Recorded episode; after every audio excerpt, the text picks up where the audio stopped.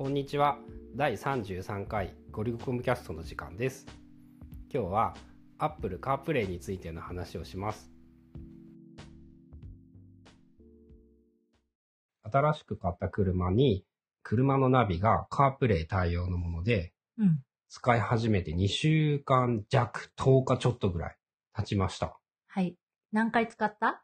俺、そのね、基本もう常に iPhone 車に乗ったら繋ぐからさ、使っ、そういう意味で使ったで言うともう何十回、何十回は嘘だ。でも行き帰りとかあるから10回は軽く超えている。る。で、結構さ、ウェブを調べてもさ、うんカープレイってやっぱマイナーどころらしくってさ、うん。なんかわかることを書かれているのが少なくってああ、確かにあんまりなんか見ないかも。で、特に日本がそのカーナビが充実してて、そもそもの話でカープレイって、カープレイというよりも海外って、なんか少ないんだって。カーナビが乗ってるような車って限りなくゼロに近いぐらいの勢いで、今でも？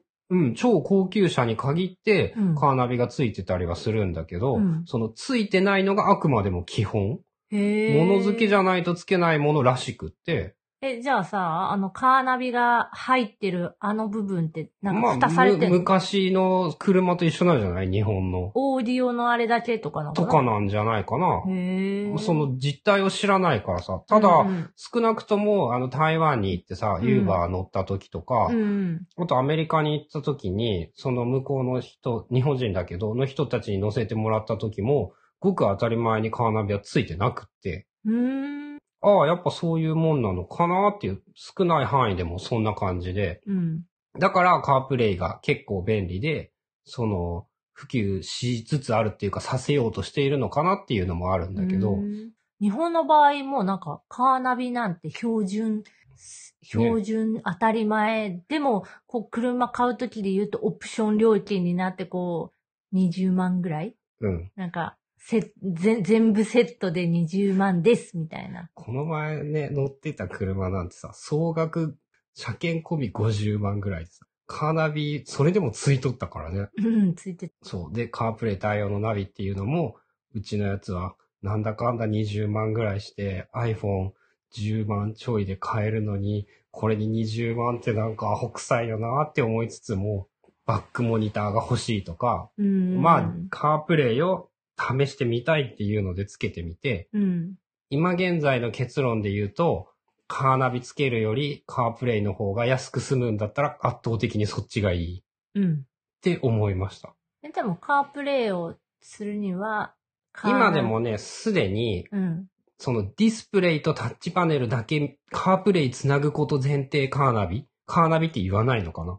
だから用語として液晶は。だけがついてる状態っていうの？パソコンで言えば液晶モニターを買うみたいなものがもうちょっとずつ出てきてるみたいで、あそれだとし5、6万とかなんだったかな？ー確か。あ、あそうなんや。うん。でもそれにすると、例えばさ、車の場合、バックモニターと連動させるみたいなこととかさ、こう、わからんくってさ、わからなくって怖いから、結局カーナビにしてしまったんだけど。ああ、なんかできるかできないかわかんないです。保証がないですよ、みたいなこと言われたやつか。そうそう。で、初心者だからやっぱビビっちゃってさ、うんそんなのは。その標準で、オプションで組み込めば確実にちゃんとセンサーとか全部繋がって全がって大丈夫やけど、後付けっていうか自分でやるとか、その、オプションの中にないやつにするってなると、なんか保証はないですよ、みたいな感じで言ってた。うんそうそうそう。で、カープレイって、基本的に、今はまだ有線でうん。ケーブルをつなぐと、カープレイが起動するっていうのが基本の仕組み。Bluetooth もあるみたいなんだけど、多分 Bluetooth で対応してる製品がまだ少ないのかなうんで、つなぐと iPhone の画面もカープレイって変わって、うん若干ちょっと、遅いよね同心やけど遅くて。うん。で、カーナビの画面が、こう、なんとなく iPhone っぽい感じになる。うんアプリが何個か並んで。うん子供にめっちゃ押されるんやけど、あれ。ああ、触り、iPhone と同じだから触りやすいんだよね。マップ見る、マップ見るとマップ見か言って。るっていう。で、地図を押すんやけど、音楽を変えろとか、うんなんか結構いろいろ言ってきて。基本はホームボタンが右下にあって、うん。で、ホームボタンを押すとアプリが並んでいて、アプリを押すとアプリが起動する。うん。で、iPhone の UI とは近いんだけど一緒ではなくって、まあ、アイコンだけ一緒って感じ。うん。で、うーんと iPhone と近くですね、大抵ほとんどアプリはありません。うん。あれって、カープレイ対応のアプリっていうのを入れてて、iPhone の中に入れてたら、あそこにあそこ出るってこと？に勝手に出てくるんだけど、Apple がその運転の安全みたいなのが結構気にしていて、うんそれを考慮して今現在、基本的にその音声、音楽、音に関するアプリしか入れられなくって、メッセージとかも文章では出ないもんね。読み上げられるだけで。うん、あれもよく考えられてるよね。うんなんか、メッセージが届いた音はするんだけど、画面には絶対文字出さなくって、うん、その、カーナビの、まあ、液晶の画面を見るなっていうことやんな。うん、運転中に。で、Siri に話しかけて、その、メッセージ読んでって言うと読み上げてはくれるんだけど、うん。それも文字そ、その時も文字には出てこなくっうて、ん。あと、こういうポッドキャストアプリとかもあるね。うん。は聞けるね。で、次回から、その、だから今のところ使えるのは Apple 標準のマップとメッセージアプリ、音楽系のアプリが Amazon Music とか Spotify とか iTunes とかうん。が使えて、ポッドキャスト系のアプリが、これ今アンカーで配信してるんだけど、アンカーが使えたりとか、うん。そういう何種類かのポッドキャストが使えるぐらいで、まあ大雑把に言えばでもあれか、カーナビと一緒なのか。うん。CD が聴けて、うん。地図があって、みたいな。で、使ってみて意外と面白いなと思ったのが、なんかね、勝手にこれから行くであろう場所を予測して、地図とかに出してくれる。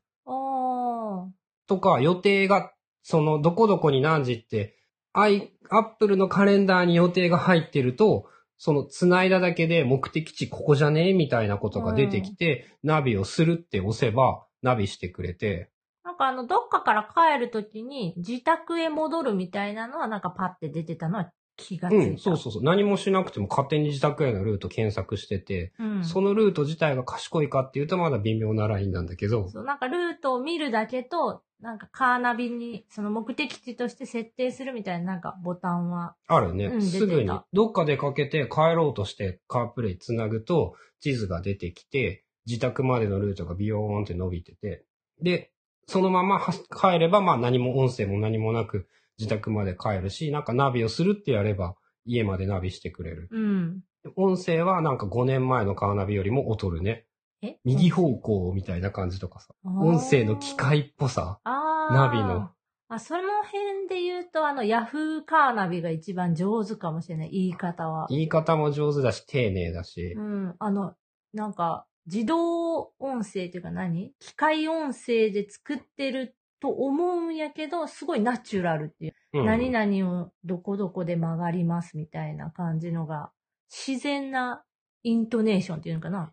で、ヤフーカーナビは、またそれ違う話なんだけど、踏切教えてくれたり、速度制限教えてくれたり、高速のうん合流があるとか教えてくれたり、え、あの、踏切がありますっていうのは、あれは。カーナビにも機能があった。あアップルマップはまだまだその辺全然なくて、50メートル先、右方向って言って、真ん前になると、右方向ぐらいの言いあ。方で、あ何々を、交差、何々で右折、50メートル先、左方向ぐらいのなんか、すごい、しかもかん交差点名の漢字が未だに読めてなくって間違いまくってる。ーあれ、カープレイも交差点名になったの？なんか、うん。通り名やったやん？かつてはストリートだった、その何、どこどこの道に、その国道22号で左折みたいな言い方をしていたけど交差点名言われても交差点名知らんしってなるんやけど。日本はそれが標準らしいからね。うん。まあ一応さ、あの看板のところに出てるけどね、ここは何々みたいな。あそこ遠くて読めん。遠くからわからん。あんま遠くから見えないしど。うん。最終のそのもう右折とか左折に入った時にここで合ってるかな、チラみたいな、それぐらいのレベルか。そこがやっぱ Apple Watch つけとくとさ、あの、震えてくれていいっていう。ビビビビビビビビビビビビ。カープレイの話ではないんだけど、Apple Watch つけとくとやっぱカープレイが超便利になる。カープレイっていうかナビが便利になるのかうな、ん。でもそんくらい？あとカープレイでわからんくて分かったことで何があったか。なんかあの地図が動くみたいあー、地図のね、スクロールっていうか動きのスムーズさが今まで知ってる使ったカーナビアプリとかカーナビ本体と比べて一番綺麗で、こう、あれやんな、交差点とかにどんどん進んでいくと、地図が自然に拡大されていって、うん。曲がるところの景色がある程度わかりやすいようになっていて、で、曲がって、しばらく道なりみたいな感じになると、全体ルートがこう、見渡せるぐらい、こう、2引きになるんやね2キロ先右折みたいな言い方をした場合に、その2キロ先までが映るような地図まで縮小、縮尺が変わって、うん。で、その、その辺で曲がるんだなって、で、近づいてくると自然に大きくなっていく。うん。そう、地図の見やすさっていうか、綺麗さ、わかりやすさ、UI が素晴らしいのかな ?UX が素晴らしいっていうのかななんかわかんないんだけど、その今までのカーナビよりも一番いい感じ。うん。でも、ルートの賢さ自体がやっぱ足りない。足りないね、ちょっと。アップルのやつは。だから、ある程度知ってる場所に行く前提なら、全然アップルのカープレイで OK なんだけど、全く知らない場所、行ったことない、その旅行とかで、全然知らないところ行くになってくるとちょっと不安。あ、別に。俺それは問題ないよ。あ、そうん。ただ地図がさい、あの、選んでくれた道が最適な道かどうかが、その信用できないっていう。う。あ、なんかそれがさ、その、うん自分の住んでるエリアだったら判判断できるけど、知らないち地域？うん。だと、その判断ができなくって、あの、不安じゃないっていう。ああ、でも Google みたいに変な、あの、道を通らせたりはしないから、割と大きい道通って 安全に行くから、その5分10分遠回りになったとしても、まあいいやって思えるんだったら、その問題はないうんかなっていう。じゃあ結論としてはカープレイいいよ。いいと思った。カープレイというか、カーナビいらないって思う人がどのぐらいいるのかわかんないんだけど、うん。カーナビは買うよりカープレイの方がどう考えてもコスパがいい。うん、そのカカープレイを買うっていうのはなんか変なんやけど、カープレイを使うためには、まず iOS の機器を持っていて、うんカープレイ対応のそのモニターっていうか液晶っていうかそういうのが車についててっていう。だからもし車を買うならっていう前提でしかないよ今後買うね。なら、カープレイ対応のものでいいんじゃないかっていう。まあ、これから先、まあ何年かわからんけど、何年か先のこと考えたら、断然その方が、ちょっとずつ日本もカープレイ対応のナビ自体は増えてきてて、問題はその、それ以外の機能が載っているから高い。うん、が、そろそろ変わってきて、そんなもうカープレイさえ使えればいいじゃんになってくれば、なってくる可能性はあるのかなっていううん。感じだね。はい。そんな感じです。